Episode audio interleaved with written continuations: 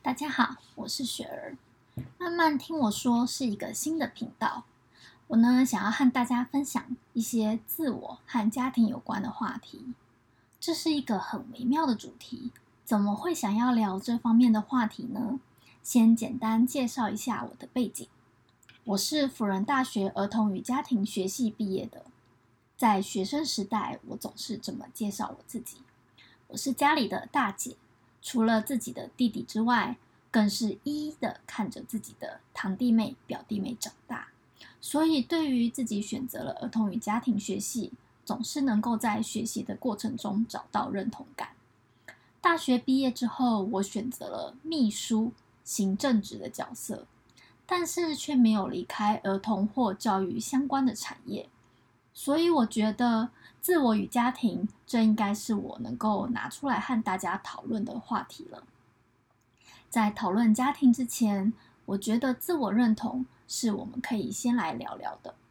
在这第一集，想要和大家聊聊，你有没有觉得什么时刻或什么事件是对你的人生产生最大的影响或转变的？是大学科系的选填，还是学生时代的一场恋爱？是踏入社会的第一份工作，还是你重新组建了一个新的家庭？和大家分享，我觉得对我的人生影响最大的是我接触到《怦然心动的人生整理魔法》这本书。那时的我恰逢人生一个很迷惘的人生阶段，当时我决定和交往了将近七年的男友分手，也决定要换一份新的工作。因为已经快要三十岁了，所以感到前所未有的彷徨。我应该要怎么抉择，才不会后悔，才不会继续浪费我的人生？也是当时分手的男友介绍给了我这本书，感谢这本书帮助了当时的我，也成就了现在的我。当你觉得人生不知道要从哪里开始改变的时候，推荐你。整理房间似乎真的是一个不错的选择，就像有的时候我需要认真的写一份计划之前，我总需要先把办公桌整理干净，才能够静下心来工作。所以当时的我照着马里会老师的说明，从衣柜开始整理，并且开始买一些可爱的睡衣、粉红色轻飘飘的窗帘，还有自己喜欢的床包等等。或许如同马里会老师在书中提过的魔法一般，在人生的那一个阶段，我又碰上了对我人生影响最大的老板。这次的工作经验是当时的公司邀请我去面谈的。在官网上看到公司资讯时，充满了美国气息。我战战兢兢的和接待我的同事询问，我的英文并不好，是否真的适合面试这一份工作？同事很亲切的告诉我，不用担心，秘书是不需要英文好的。但当时他拿给我的面试试题却是全英文的。看到其他面试者一一的完成了试题，我偷偷摸摸不好意思的把我当时的智障型手机拿出来做翻译，却又不敢在试卷上做笔记。有时候翻译到第三个单字时，我已经忘了第一个单字是什么了。所以别人十五分钟就写完的试卷，被我写了超过一个小时，我才交卷并进行面谈。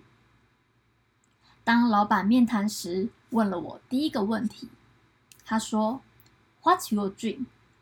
哇！我心里想，不是说好不考英文的吗？我很。担心的跟老板说：“呃，我可能没有办法用英文回答。”老板说：“没关系，你能说多少尽量说就好。”我依稀记得当时我用了一些可能家庭、小孩等磕磕巴巴的单子，因为我脑中挤不出更多的单子了。最后才用中文说明，我希望可以有一个自己的家庭、自己的孩子，用我学过的教育理念去教育他，去看自己的孩子会如何成长。这就是我的梦想。这是一个我觉得超级社死的面试经验，我却在离开公司的半个小时内接到二次面谈的邀约电话。事实证明，真的不需要英文好啊，那老板，你到底为什么要用英文考我呢？在这段工作经验中，我真的学习到非常多，也体验到了人生的第一次出国以及无数次的出国，甚至也试着踏出了人生第一次的国外自助旅游，并且在这几年中不断的挑战不可能的自己，不断的尝试新的资讯，不断的接触不同的工作内容。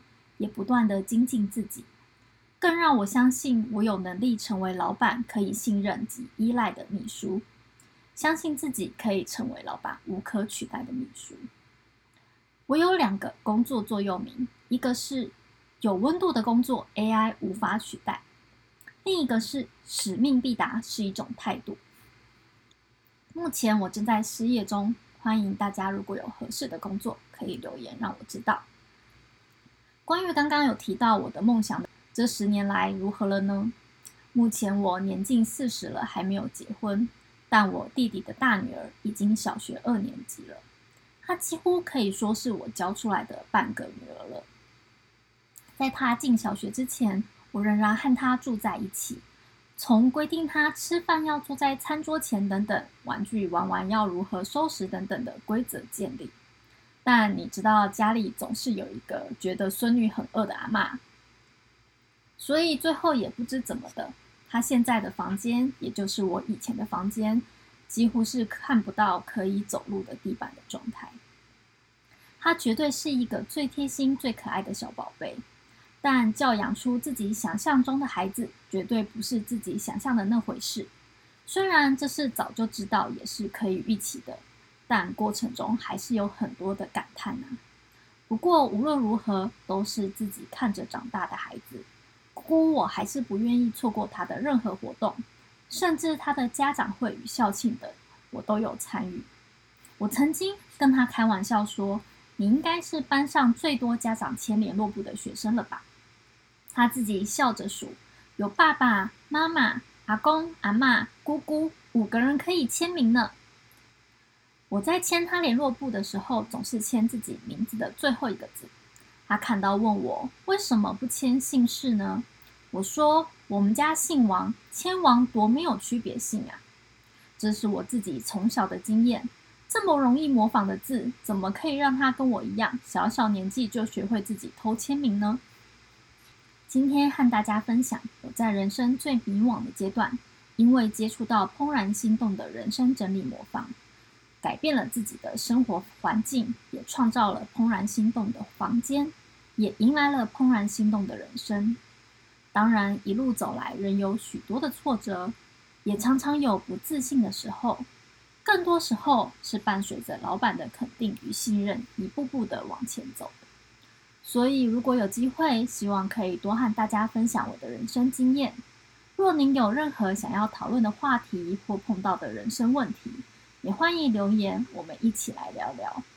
祝福大家身体健康，万事如意。我是雪儿，下次聊，拜拜。